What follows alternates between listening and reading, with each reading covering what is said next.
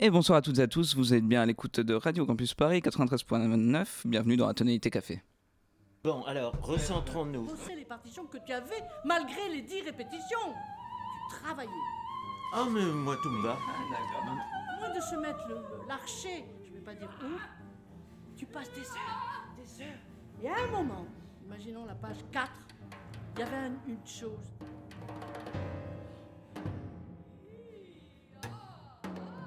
Bienvenue dans la tonalité café. Donc ce soir, euh, je vais vous épargner mes éditos à rallonge, même si euh, côté actu de la musique contemporaine, il y aurait beaucoup à dire, notamment avec ou grâce au festival Présence qui s'est déroulé à la Maison de la Radio. Cependant, je tiens à rappeler que la création musicale, écrite ou non, se fait tous les jours dans les conservatoires, mais aussi un peu partout, dans la rue ou n'importe où, avec quelqu'un ou avec quelqu'une qui écoute ce qu'il fait.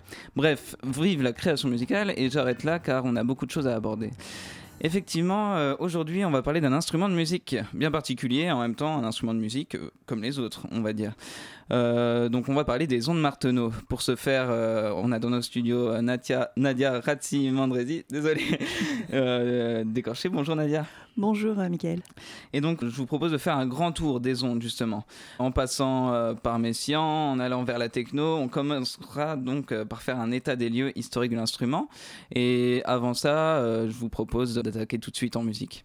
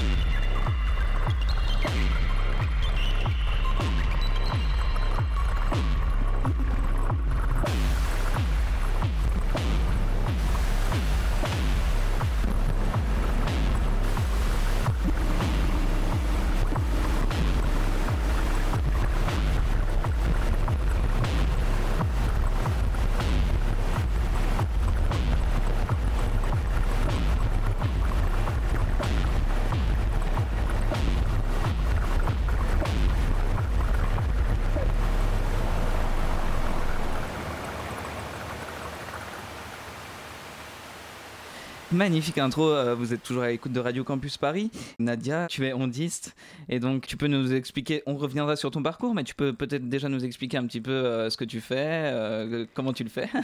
Oui, donc je suis euh, compositrice, interprète, improvisatrice, de formation interprète. Donc, euh, j'ai commencé au conservatoire, donc ça on y reviendra. Et en fait, je suis euh, dans la création musicale. C'est vraiment une branche que j'ai choisi de, de développer. D'accord. Là, le sujet qu'on va aborder, c'est ton instrument de musique, donc les ondes Marteneau. Et alors là, pour l'auditeur lambda de Radio Campus qui allume sa radio, c'est c'est quoi les ondes Marteneau? Alors les ondes Marteneau, c'est un synthétiseur. Je pourrais m'arrêter là, euh, mais je vais pas le faire parce qu'on est à la radio et puis parce que euh, souvent euh, on ne considère pas Alan de Marteneau comme un synthétiseur. Techniquement, ça l'est, Mm, puisqu'il y a, c'est, le son est généré par des oscillateurs, donc ça, ça reste la définition de base. Ensuite, c'est un instrument qui visuellement est très peu connu, donc en fait, vous le décrire, ça va être crucial. Quand on connaît, on sait qu'il y a un, un petit clavier. Alors Mm. un petit clavier quand même euh, assez grand, il y a six octaves visibles. D'accord. Donc on pense souvent que c'est lié à la famille des claviers ou, ou des percus. Et ce qu'on ne voit pas ou ce qu'on voit moins, c'est qu'il y, a une- il y a un fil qui est le long de- du clavier avec en fait un petit anneau dans lequel on insère euh, l'index et qui permet de faire des glissades. Et en fait, c'est plutôt ce mode de jeu-là de, des glissades et euh, ce mode de jeu qu'on appelle la bague, qui est le mode de jeu d'origine de l'instrument. Mm. Et c'est par là que Maurice Marteneau, l'inventeur, a présenté son instrument. Le clavier est vraiment venu après.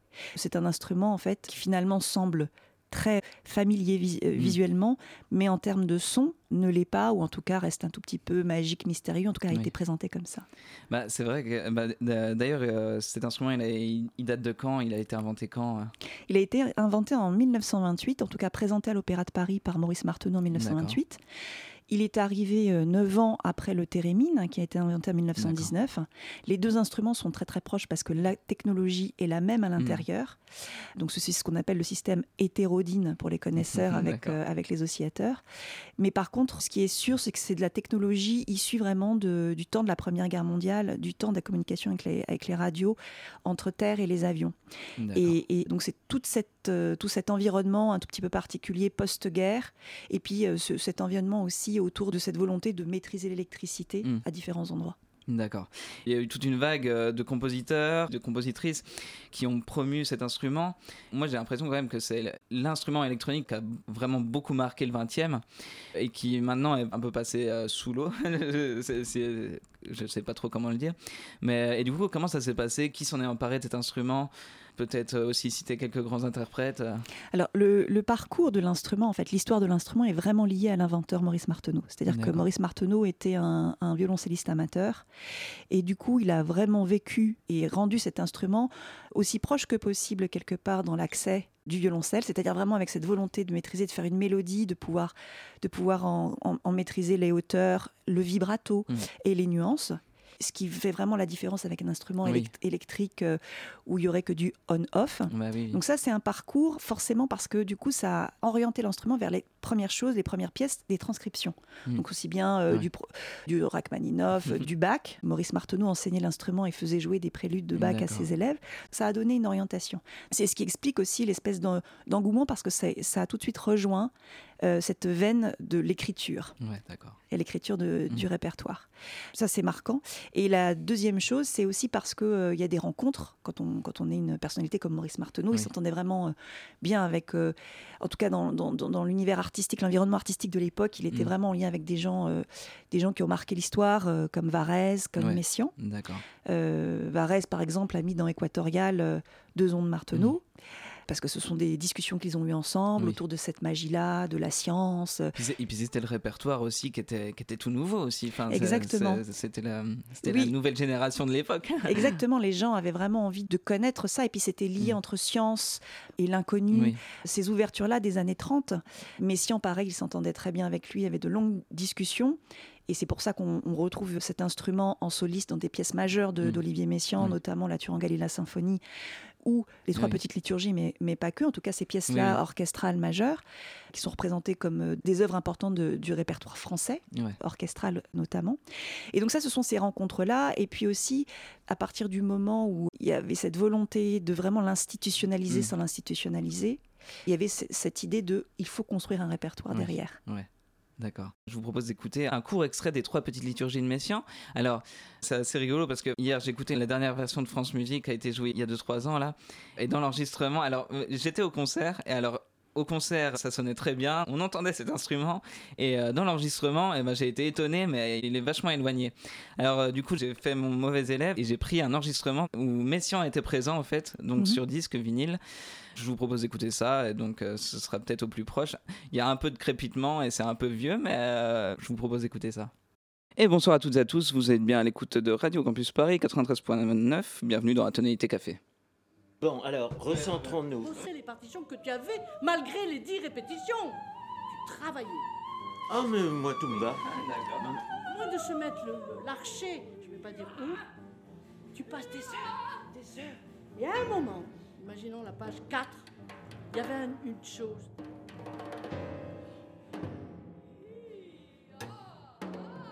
Bienvenue dans la Tonalité Café. Donc ce soir, euh, je vais vous épargner mes éditos à rallonge, même si euh, côté actu de la musique contemporaine, il y aurait beaucoup à dire, notamment avec ou grâce au festival Présence qui s'est déroulé à la Maison de la Radio. Cependant, je tiens à rappeler que la création musicale, écrite ou non, se fait tous les jours dans les conservatoires, mais aussi un peu partout, dans la rue ou n'importe où, avec quelqu'un ou avec quelqu'une qui écoute ce qu'il fait. Bref, vive la création musicale et j'arrête là car on a beaucoup de choses à aborder. Effectivement, euh, aujourd'hui, on va parler d'un instrument de musique bien particulier, en même temps un instrument de musique euh, comme les autres, on va dire. Euh, donc, on va parler des ondes Marteneau. Pour ce faire, on a dans nos studios Nadia, Nadia Razzi Mandresi, désolé, décorché. Bonjour Nadia. Bonjour, Mickaël. Et donc, je vous propose de faire un grand tour des ondes, justement. En passant par Messiaen, en allant vers la techno, on commencera donc par faire un état des lieux historiques de l'instrument. Et avant ça, je vous propose d'attaquer tout de suite en musique.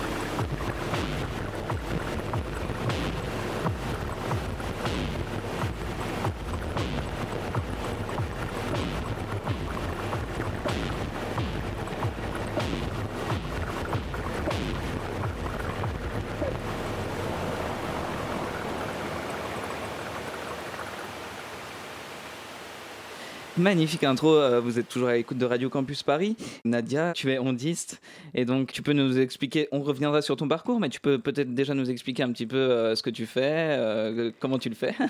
Oui, donc je suis euh, compositrice, interprète, improvisatrice, de formation interprète. Donc euh, j'ai commencé au conservatoire, donc ça on y reviendra. Et en fait, je suis euh, dans la création musicale. C'est vraiment une branche que j'ai choisi de, de développer. D'accord. Là, le sujet qu'on va aborder, c'est ton instrument de musique, donc les ondes Marteneau. Et alors là, pour l'auditeur lambda de Radio Campus qui allume sa radio, c'est euh, c'est quoi les ondes Marteneau Alors les ondes Marteneau, c'est un synthétiseur. Je pourrais m'arrêter là, euh, mais je ne vais pas le faire parce qu'on est à la radio et puis parce que euh, souvent euh, on ne considère pas l'onde Marteneau comme un synthétiseur. Techniquement, ça l'est. Hmm, puisqu'il y a, c'est, le son est généré par des oscillateurs, donc ça, ça reste la définition de base. Ensuite, c'est un instrument qui visuellement est très peu connu, donc en fait, vous le décrire, ça va être crucial. Quand on connaît, on sait qu'il y a un, un petit clavier. Alors Mm. un petit clavier quand même euh, assez grand, il y a six octaves visibles, donc on pense souvent que c'est lié à la famille des claviers ou, ou des percus. Et ce qu'on ne voit pas ou ce qu'on voit moins, c'est qu'il y, a une- il y a un fil qui est le long de- du clavier avec en fait un petit anneau dans lequel on insère euh, l'index et qui permet de faire des glissades. Et en fait, c'est plutôt ce mode de jeu-là de, des glissades et euh, ce mode de jeu qu'on appelle la bague, qui est le mode de jeu d'origine de l'instrument. Mm. Et c'est par là que Maurice Marteneau, l'inventeur, a présenté son instrument. Le clavier est vraiment venu après. C'est un instrument en fait qui finalement semble très familier vis- euh, Mm. visuellement, mais en termes de son, ne l'est pas, ou en tout cas reste un tout petit peu magique, mystérieux. En tout cas, a Oui. été présenté comme ça. Bah, c'est vrai que bah, d'ailleurs euh, cet instrument il, a- il- il date de quand? Il a été inventé quand euh?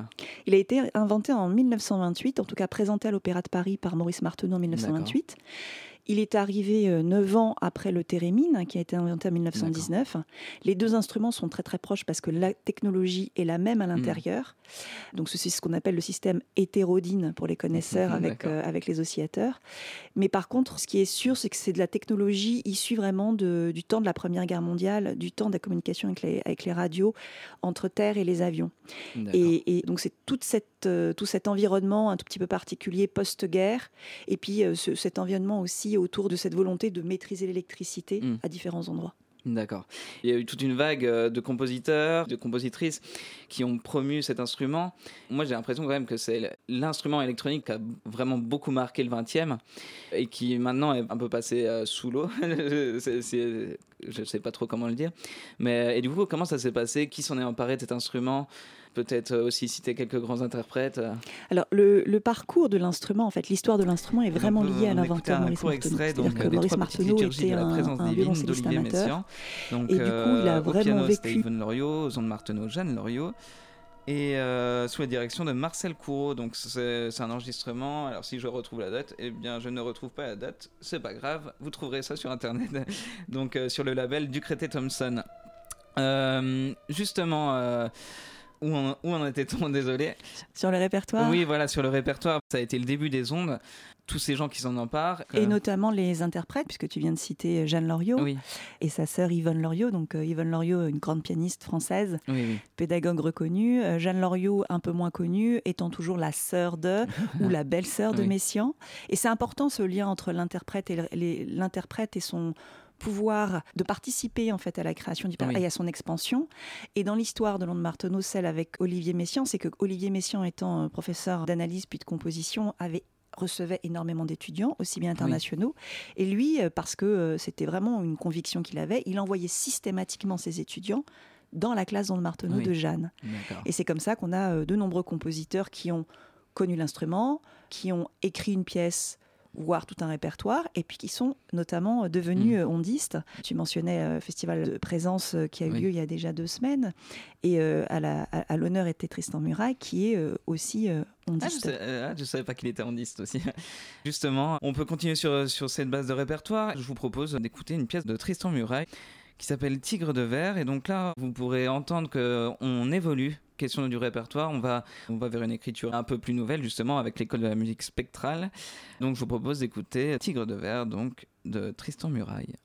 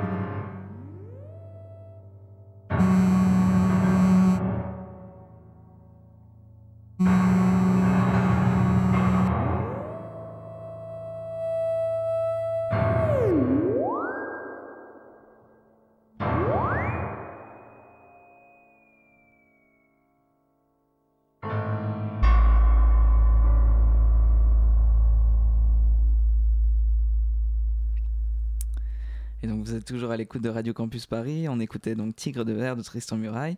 Et donc euh, je n'ai pas les interprètes sous les yeux. Tu peux me les rappeler s'il Oui, te plaît, donc les interprètes, c'est moi-même.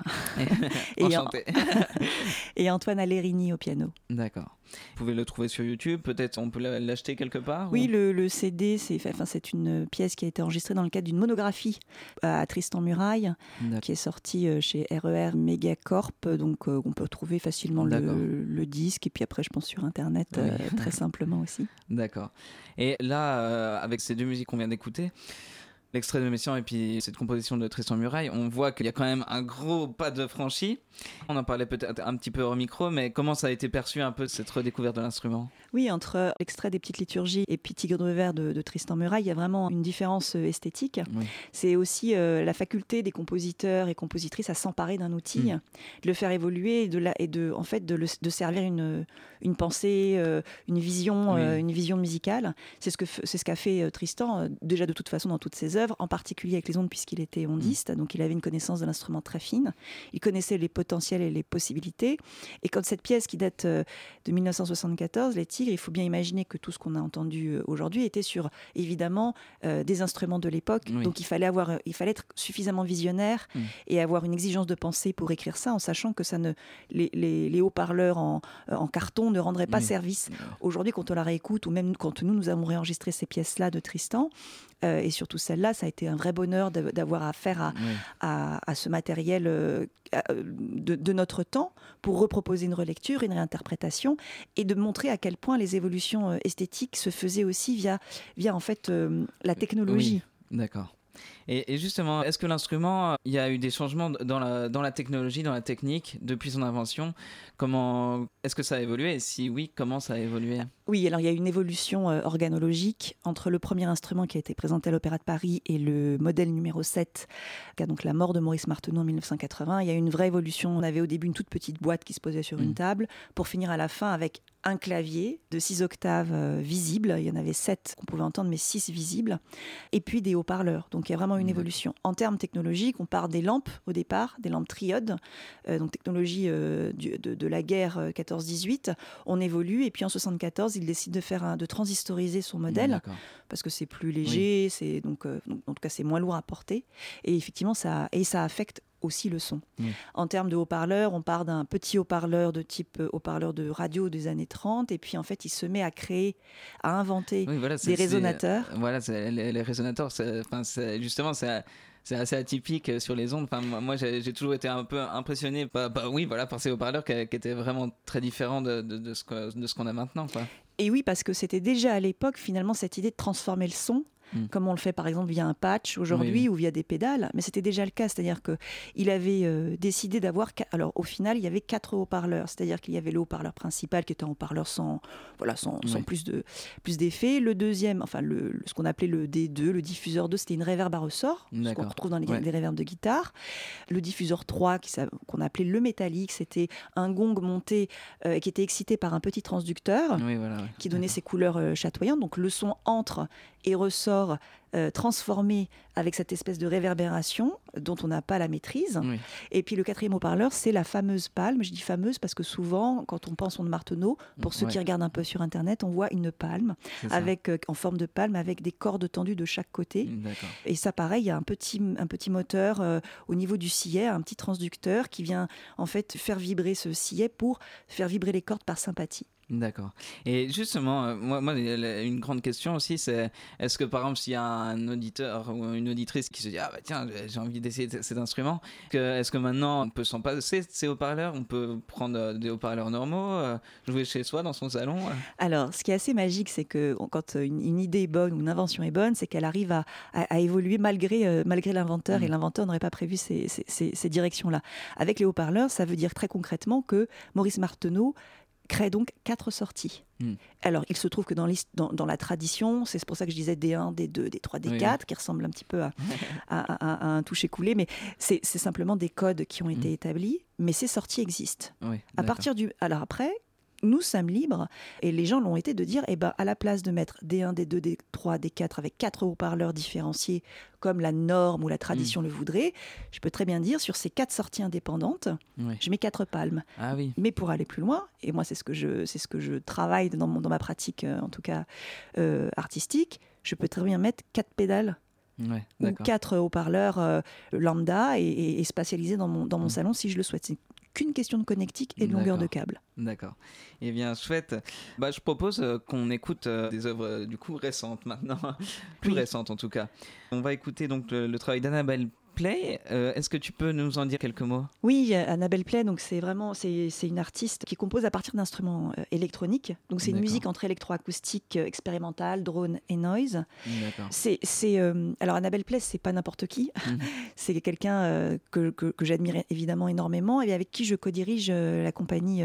ANA ANA, avec laquelle nous développons nos projets. Et en fait, ce qui était intéressant, c'était vraiment de faire ce lien qu'on ne qu'on peut faire aujourd'hui en 2022, mais qu'on ne faisait pas forcément avant, avec cette grande famille de la musique électronique. L'onde. Marteneau n'est pas plus à part. Comme je l'ai dit au début, Mhm. l'onde Marteneau, ce n'est qu'un synthétiseur. Après, il y a toute une historique, tout un historique et une évolution qui fait que ça rend l'instrument avec des anecdotes, avec, Oui. euh, avec un passé particulier, des Mhm. relations avec des compositeurs. Mais ça fait, ça, pour moi, ça intègre la grande famille des, de, la, de la musique électronique. Et dans le travail d'Annabelle Play, qui est très différent du mien, on retrouve justement, euh, et là c'est volontairement une pièce très différente, très noise qu'on va entendre, on retrouve ce, ce commun Mm. de l'oscillateur, ce D'accord. commun de la forme d'onde qui est simplement carrée euh, ou, ou tri- euh, triturée, euh, Ouais. qui passe par un LFO, qui ou pas, enfin qui est réverbérée. Tout- Toutes ces choses-là sont des choses qui sont communes à nos instruments, Mm. à cette lutherie électronique en fait. Mm. Et ça, c'était très important pour moi de de- d'en parler parce que c'est ce qui permet aujourd'hui aussi d'ouvrir l'instrument et de ramener aussi l'instrument dans un, de, de- de le ramener dans un paysage plus global. Oui. Plus, euh, plus, en, plus en lien avec ce que nous vivons aujourd'hui dans la création et, dans, ce- dans- et dans ce que ça a de vivant en fait. Eh ben, je vous propose d'écouter donc Matrice 1 de Annabelle Play.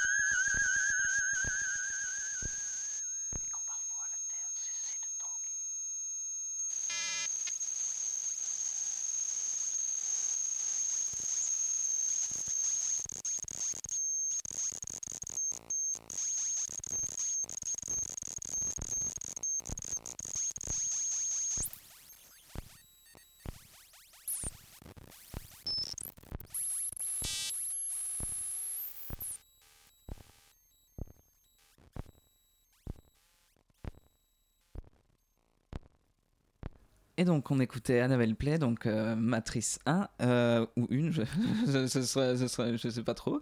Vous êtes toujours à l'écoute de Radio Campus Paris dans l'émission Atonalité Café, l'émission qui a pour but de mettre en valeur la jeune création contemporaine, la jeune création musicale contemporaine. Et, euh, justement, en parlant de création jeune musicale contemporaine, on parle dans cette émission des ondes Marteneau. Nadia, tout à l'heure, tu m'as parlé de la compagnie Anna. Est-ce que tu peux nous, en dire plus sur cette compagnie Qu'est-ce que qu'est-ce que c'est? Qu'est-ce que c'est? C'est une compagnie en fait qui euh, développe des projets euh, scéniques et aussi bien euh, scéniques que musicaux. Alors avec vidéo, avec danse, enfin c'est une, avec des, des, des, dimensions pluridisciplinaires, toujours avec, en lien avec cette notion de lutherie électronique, développement d'écriture, développement du langage, des textures au service de, alors d'un propos évidemment, et dans ce mix-là entre les machines, et puis le côté euh, de, de, gestuelle instrumentale lié à l'onde, mais aussi de la gestuelle euh, quand, euh, de mouvements que peuvent provoquer la, par exemple la présence d'un danseur ou d'une mm. danseuse dans des projets. Donc ça, c'est vraiment une, une réflexion et une façon d'interpréter et de lire le monde via les projets que nous portons. Vous avez fait des projets récemment Oui, alors il y, y, y, y a, plusieurs projets, il y a toujours plein de projets en cours, différentes pièces d'Annabelle avec vidéo euh, avec euh, des vidéastes tels qu'Alexandra Doulescu. Je pense à une pièce qui va être jouée en Écosse bientôt euh, au festival chez Cathy Boyd. Mais je pensais surtout à des, à, des pièces scéniques, notamment avec Mania, qui est une. avec donc Annabelle et moi sur le plateau et une danseuse. un spectacle qui tourne en ce moment. Et puis en création, Ulvoa. Alors ça c'est avec Cécile Thévenot sur le plateau et moi-même, donc et une danseuse Azusa Takeuchi. Nous travaillons en ce moment. Et d'ailleurs, juste pour dire que Cécile et moi, sur ce projet-là, qui est au piano préparé, transformé, euh, et puis aussi synthé, c'est euh, un duo, euh, et c'est la première pièce qu'on a entendue qui a lancé l'émission au tout début. Eh bien, chouette. Bah, on a hâte de, de, voir tout ça alors. Justement, euh, on va hum, continuer dans le répertoire, donc justement avec euh, donc cette pièce Indian Step. Donc c'est d'Annabelle Play aussi, c'est ça? Non, c'est de moi du coup. Ah oui, ah oui. c'est, une, oui, c'est une pièce, euh, c'est une, pièce en fait que que j'ai écrite dans les Rocheuses et qui et qui pour le coup est une pièce qui met que j'ai que j'ai composée avec trois ondes et trois palmes. Donc le fameux voilà. Donc ça c'est la partie euh, la partie texture et composition et en fait c'est vraiment lié à, à ce moment-là à, un environnement euh, euh, bah, c'est très beau les rocheuses mm. et, et, et, un environnement et des lumières assez particulières qu'on ne peut voir que dans ces endroits-là. D'accord. Bah, de toute façon on va reparler du, du processus tout à l'heure. Donc on écoute tout de suite Indian Step donc sur Radio Campus Paris.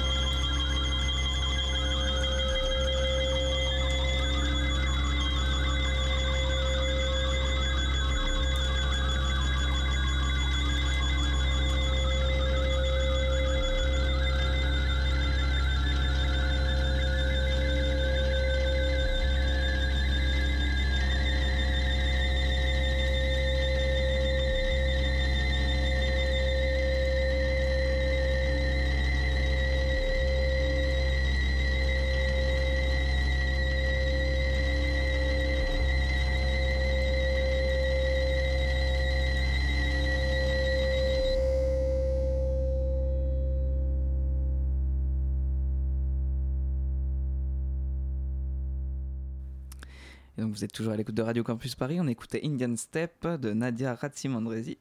Ça y est, j'y suis arrivé. Bravo. Désolé. et, euh, et donc euh, compositrice qui est, qui est là avec nous.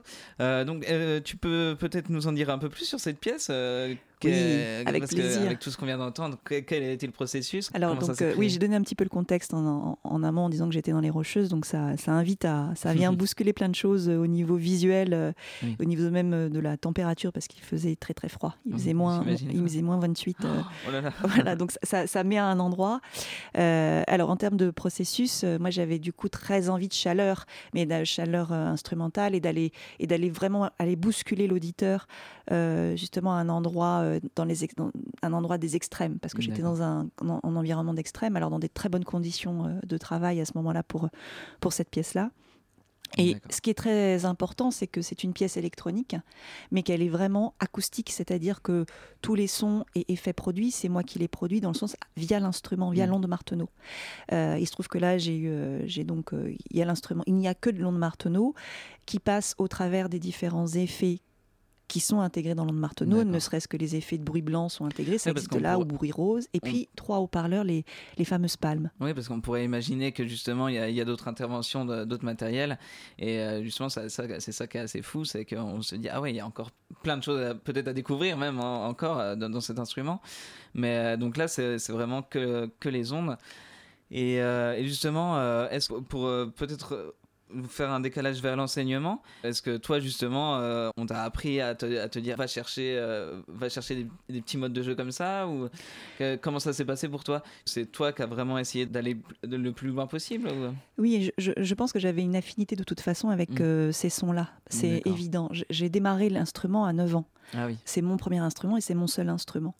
Euh, donc dans une classe euh, dédiée, donc plutôt synthétiseur avec, avec des claviers. Mais en tout cas, je suis pas pianiste de base. Je suis vraiment ondiste. Il se trouve qu'on quand on démarre dans une école de musique telle euh, là où j'ai démarré, il y a des cycles, des voilà. Oui. Donc ça reste très classique avec cette idée. Une pièce, on l'étudie Oui. et on l'apprend. Donc en fait, j'ai les premiers sons que j'ai eus, c'était plutôt Messiaen, c'était Ouais. plutôt euh, c'était plutôt classique ou du, ou du André Jolivet. C'est-à-dire qu'après, moi, j'ai.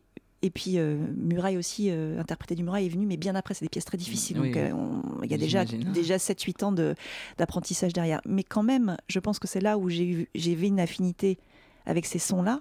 Parce que ce que je, ce que je compose aujourd'hui, ce que Oui. j'entends à l'intérieur de moi, ce que je rêve, euh, et comment je veux attraper les, les- les gens avec, cette, avec, avec ma musique, elle était déjà là. Je ne savais pas la Mm. formuler à, à 10-11 ans. Oui, c'est normal.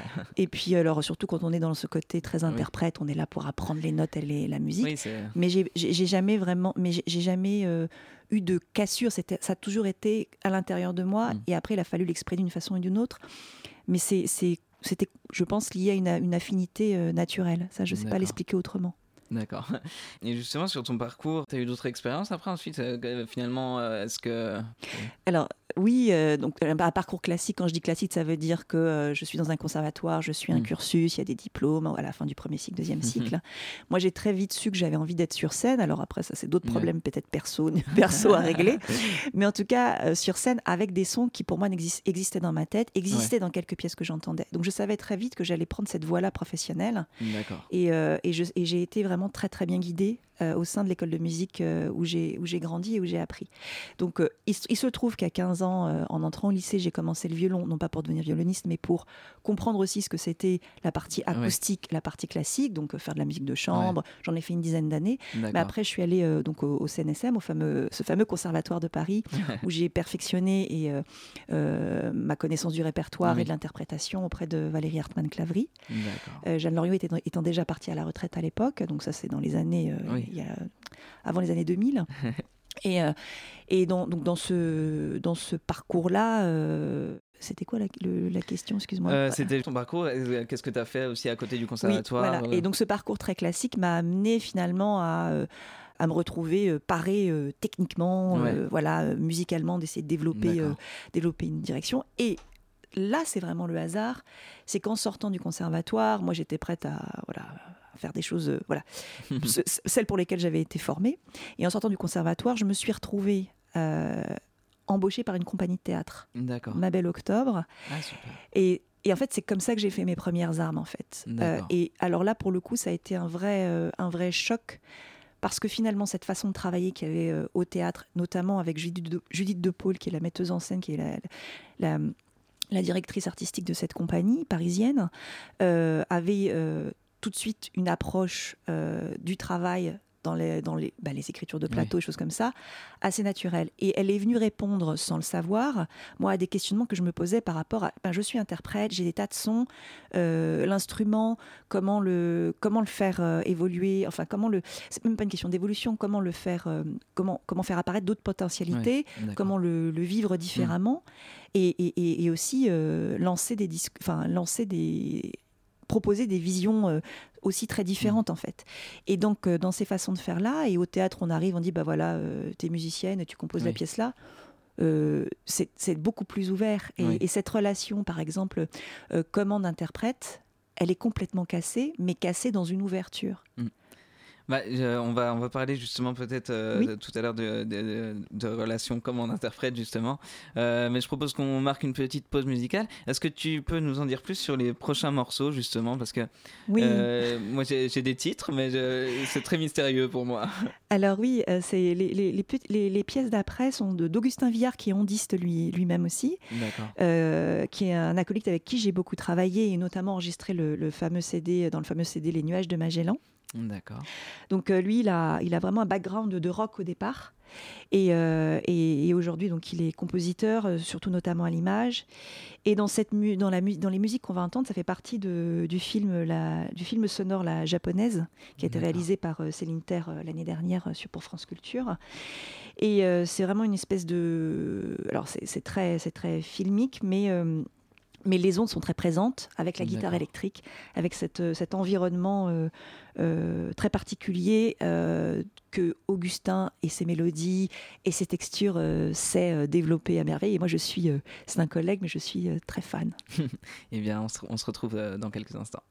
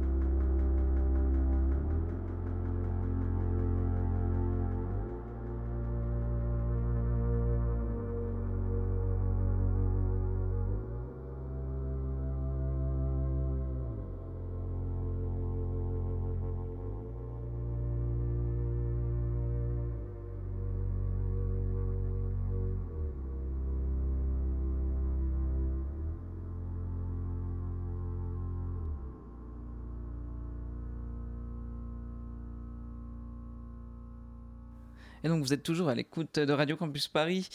Euh, alors qu'est-ce qu'on venait d'écouter? Donc on vient d'écouter euh, trois pièces. euh, donc du film, donc comme je disais, la, la japonaise. Alors Froideur urbaine, c'était le, c'était le premier morceau, donc euh, symboliser la, la solitude et la mé- mélancolie euh, pas, du, personnage. Augustin y a intégré 50, 50 marteneaux superposés et deux guitares Ah oui. électriques. D'accord. Dans, euh, dans Jean Hypnotique, euh, on, avait, euh, on avait. Alors, ça, c'est lié au, au film, donc c'est un- une musique thématique avec un petit caractère obsessionnel du personnage. Pareil, avec cette même configuration, cinq guitares électriques superposées et deux ondes marteneaux.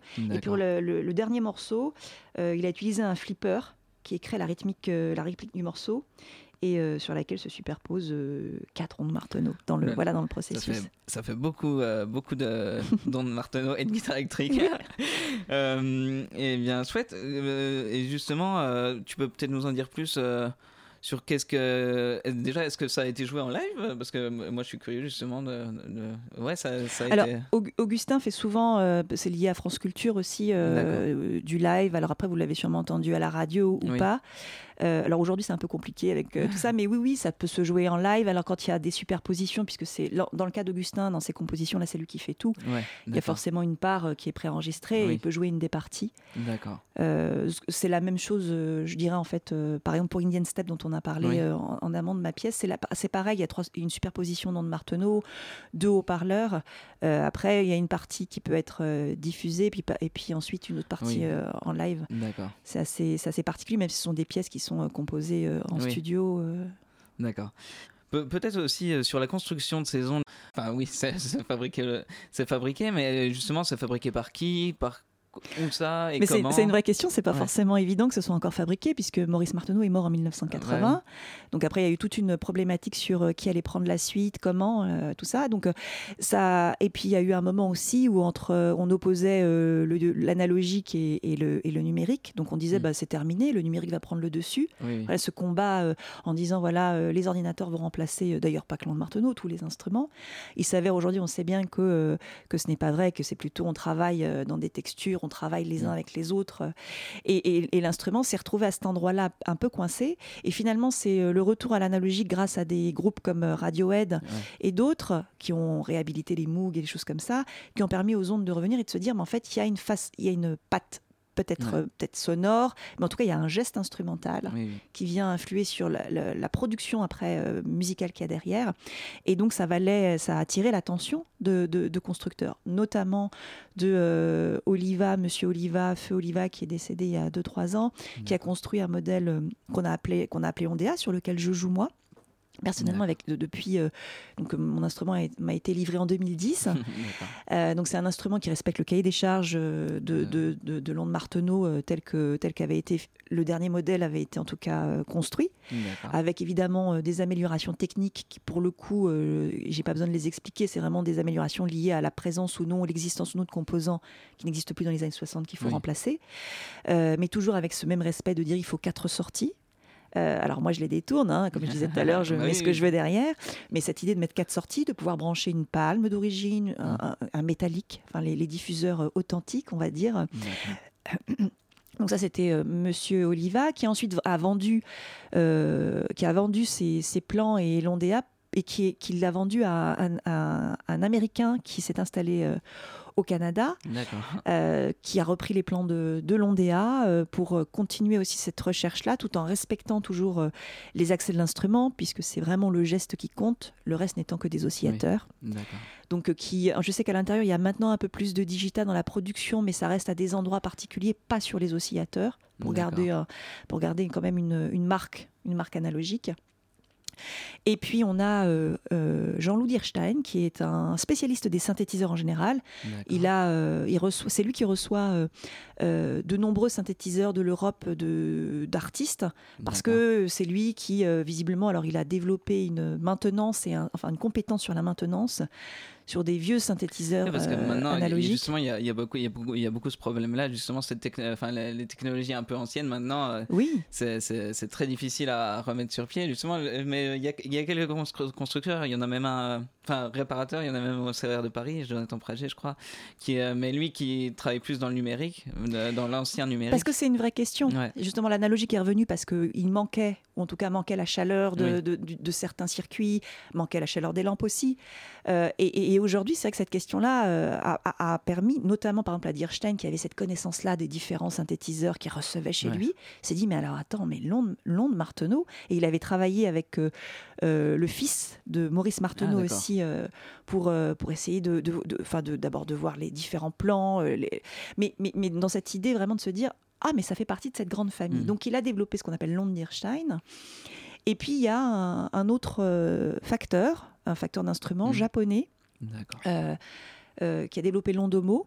Alors, euh, il s'appelle Monsieur Homo, donc euh, Ondomo, euh, qui a développé alors un, un instrument qui est vraiment un, un- un petit instrument, c'est-à-dire qu'il n'y a que 4 octaves. Il n'y a pas le même type d'oscillateur à l'intérieur, mais ça reste qu'il y a toujours cette idée d'avoir un petit clavier, la fameuse bague qui fait Ouais. des glissades, cette idée de contrôler toujours euh, les nuances, euh, la justesse, euh, le vibrato, euh, qui est vraiment plus un hommage parce que euh, dans le sens où euh, c'était aussi cette idée de rendre, et c'est grâce à des- aussi à des initiatives comme celle-là, comme celle-là, il n'y a pas que les interprètes qui participent, mais cette idée de dire bah, je vais en faire un qui sera aussi beaucoup moins cher. Oui, voilà, c'est ça aussi. Euh, C'était la question justement. Est-ce que, est-ce que si, est-ce que, est-ce que si demain je, je, je vais essayer une onde Marteneau aussi, comment je, comment je peux faire et, ou, euh, où, où est-ce que ces instruments se trouvent aussi? Alors, il y a ce- ces, ces- ces différents facteurs-là qui permettent d'acquérir un instrument, Mhm. en tout cas d'aller en essayer Ouais. un. Je pense qu'on peut très simplement appeler euh, euh, Monsieur Dirstein et passer dans le 17e, euh, dans son Oui. atelier, et lui dire est-ce que vous en avez un et je peux essayer? Ça, ça, je pense que c'est pas un problème. Euh, mais les- les- surtout les initiatives comme celle d'Ondomo, qui de faire Mm. des, des- des- des modèles comme ça, plus petits, en hommage Ouais. à, euh, ça permet à, à des gens qui, qui n'ont pas forcément envie d'investir, parce que ça, Oui. c'est quand même un, un- un prix. Une, Bah une oui. C'est. Alors, à, à mon époque, c'était forcément. alors, tout est fait à la main. Oui, bah oui. Donc euh, voilà, donc c'était entre 15 000 et, et 17 000 euros. Aujourd'hui, euh, ça descend à 10 000 pour Mm. tout un tas de raisons qui ne sont pas liées forcément à l'instrument, plutôt au mode de, au mode de fabrication. Mais ça reste toujours à la main et avec des délais. Et l'ondomo, on est sur du 2000 euros. On est bien d'accord, et je ne suis pas en train de dire autre chose que 2000 euros, ça reste très Oui, cher. ah bah oui, oui, mais déjà comparé. euh, Mais oui. comparé à, ça permet de. alors après, ça permet après de dire j'essaye. L'ondomo, on peut aussi de toute façon s'en servir comme contrôleur, si j'ai Ouais. bien. Voilà, quand j'ai quand pu l'essayer déjà euh, à Mm. l'époque. Donc ça permet effectivement de. Donc si quelqu'un se dit je voudrais essayer, démocratiser un petit peu. le- démocratiser un petit peu, c'est un tout petit ch- un tout petit pas. On peut aussi après se dire bah tiens, je vais aller contacter euh, un prof ou une prof pour dire est-ce qu'il peut me recevoir? Moi je le fais très je le fais très simplement et avec plaisir. euh, Ouais. Je suis absolument joignable, c'est pas compliqué de me joindre euh, vraiment. Donc, on peut m'envoyer un message, dire est-ce que je peux passer au conservatoire? Donc je suis prof au conservatoire de Boulogne-Billancourt, dont de Marteneau, Ondéa et synthétiseur. Donc on peut très simplement venir. Et j'ai aussi euh, euh, à, ma, à disposition, ça c'est un devoir que, que j'estime avoir, euh, différents modèles. Donc j'ai les ondes Marteneau euh, construites par Maurice Marteneau qui vieillissent, qui sont de plus en plus difficiles à maintenir, mais qu'on maintient parce qu'il y a des facteurs qui permettent de les maintenir. Euh, j'ai une onde Dirstein, enfin j'ai, je n'ai rien. Euh, la collectivité a Oui, oui. accepté qu'on débloque de l'argent pour qu'on puisse acheter Ouais, ouais. pour la classe euh, une onde Dirstein. J'ai une Ondea, modèle Ah, voilà. Euh, de l'époque, la première euh, de, de Monsieur Oliva.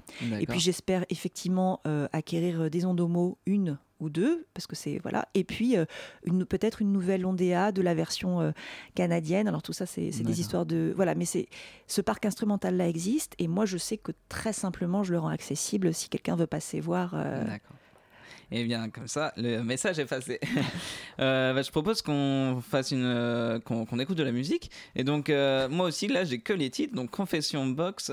que- quelle est cette boîte? Quelle est cette boîte? Oui, c'est une pièce que, que, que, que j'ai j'ai composée avec Tom Doncourt, euh, qui est malheureusement décédé il y a, il y a deux ans, avec qui j'avais travaillé donc à New York sur un album euh, particulier qui s'appelle Vol- Volume 1. On, en- on pensait en faire d'autres, D'accord. donc ce ne sera pas le cas. Mais cette pièce-là, c'est on entend sa voix, et derrière, euh, et derrière, on il y a, il y a aussi toute euh, tous, les, hum, tous ces, ces synthétiseurs que- analogiques que- que- qu'on avait à disposition dans son studio pour, travailler. Et c'est une pièce euh, très particulière enfin, je- qui, qui entre un hommage. Enfin, je vous laisse écouter, puis Oui. après, euh, on va. Allez, on écoute ça tout de suite.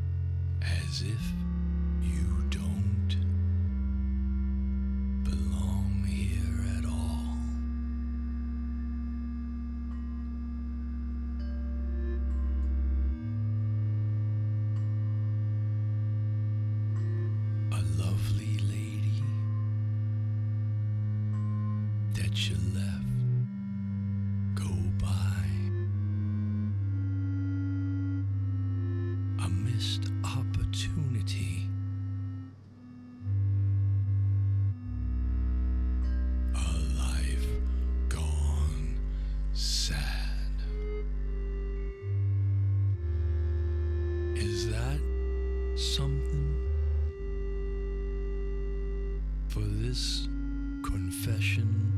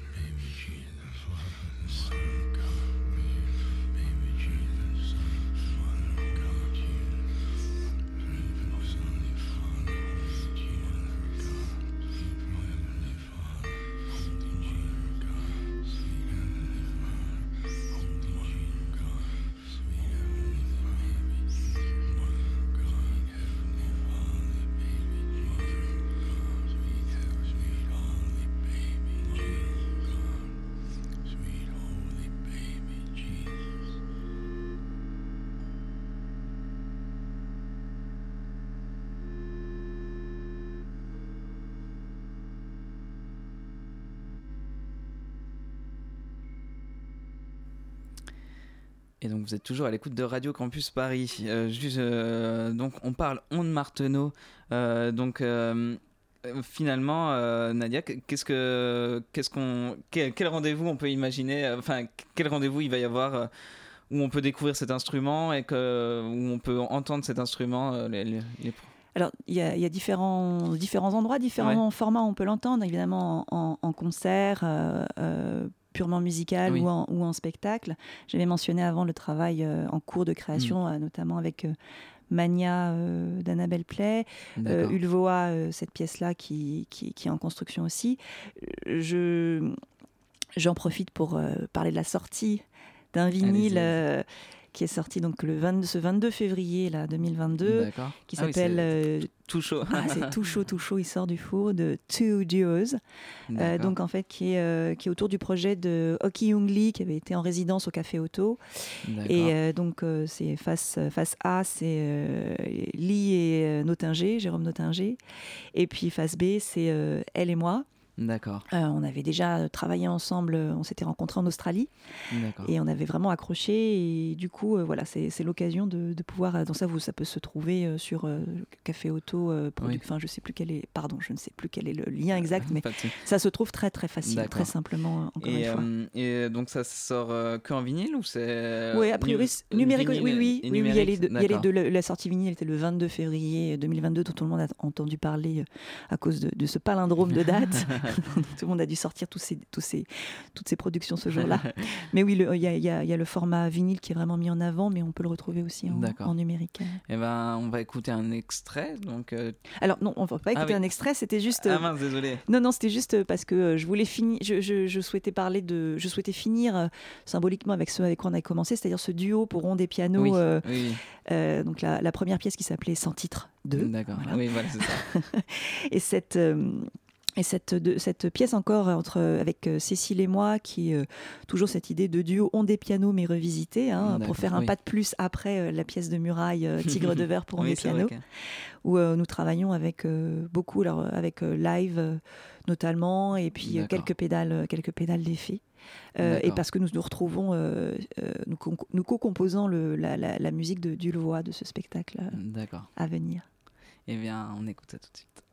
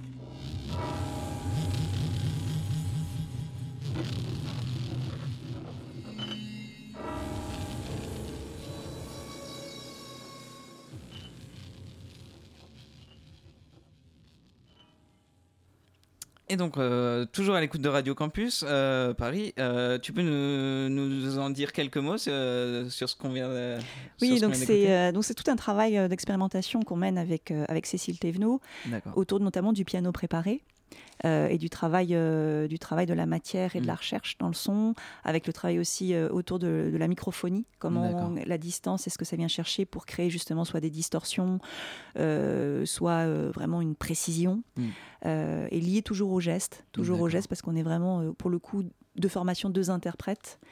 Et, euh, et voilà, et ça c'est vraiment cette espèce de, de, de volonté de perdre aussi un tout petit peu l'auditeur Ouais. dans ses repères habituels et d'aller convoquer en fait euh, euh, d'autres sensations, d'autres euh, d'autres sens, d'autres sens euh, à, à l'intérieur de, de la perception en fait, et de déplacer l'écoute. Ça c'est très important, euh, ah, surtout avec des instruments comme le nôtre et, Mm. et un duo comme celui-là.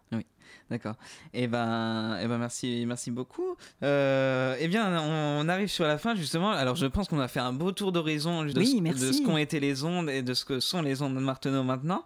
Merci beaucoup, Nadia Razzi-Mandresi.